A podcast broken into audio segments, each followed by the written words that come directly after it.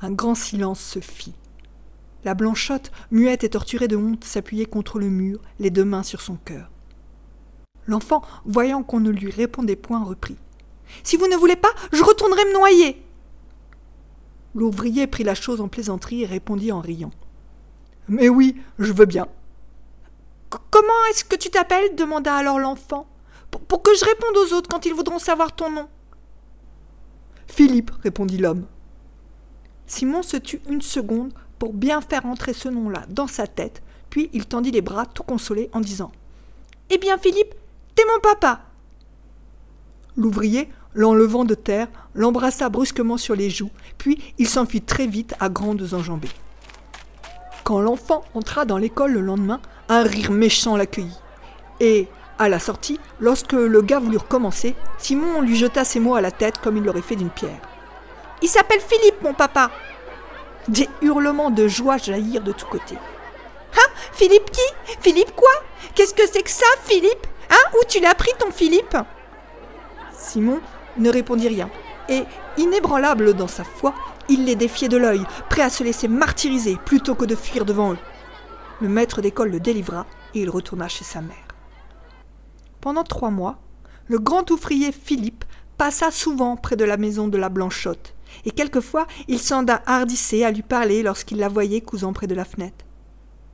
Elle lui répondait poliment, toujours grave, sans rire jamais avec lui et sans le laisser entrer chez elle. Cependant, un peu fat comme tous les hommes, il s'imagina qu'elle était souvent plus rouge que de coutume lorsqu'elle causait avec lui. Mais une réputation tombée est si pénible à refaire et demeure toujours si fragile que, malgré la réserve ombrageuse de la blanchotte, on jasait déjà dans le pays. Quant à Simon, il aimait beaucoup son nouveau papa et se promenait avec lui presque tous les soirs à la journée finie. Il allait assidûment à l'école et passait au milieu de ses camarades fort dignes sans leur répondre jamais. Un jour, pourtant, le gars qui l'avait attaqué le premier lui dit T'as menti T'as pas un papa qui s'appelle Philippe? Pourquoi ça? demanda Simon très ému. Le gars se frottait les mains et reprit Parce que si t'en avais un, il serait le mari de ta maman. Simon se troubla devant la justesse de ce raisonnement. Néanmoins, il répondit C'est mon papa tout de même. Hum, ça se peut bien, dit le gars en ricanant. Mais c'est pas ton papa tout à fait. Ah, ah. Le petit à la blanchotte courba la tête et s'en alla rêveur du côté de la forge au père Loison où travaillait Philippe. Cette forge était comme ensevelie sous des arbres. Il y faisait très sombre, et seule la lueur rouge d'un foyer formidable, éclairé par de grands reflets, cinq forgerons aux bras nus, qui frappaient sur leur enclume avec un terrible fracas. Ils se tenaient debout, enflammés comme des démons, les yeux fixés sur le fer ardent qu'ils torturaient et leurs lourdes pensées montaient et retombaient avec leurs marteaux.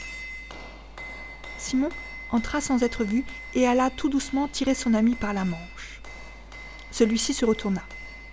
Soudain, le travail s'interrompit et tous les hommes regardèrent, très attentifs. Alors, au milieu de ce silence inaccoutumé, monta la petite voix frêle de Simon. Dis donc, Philippe, le gars à la méchaude, il m'a conté tout à l'heure que t'étais pas mon papa tout à fait. Oh, pourquoi ça? demanda l'ouvrier. L'enfant répondit avec toute sa naïveté. Mais, parce que t'es pas le mari de ma maman.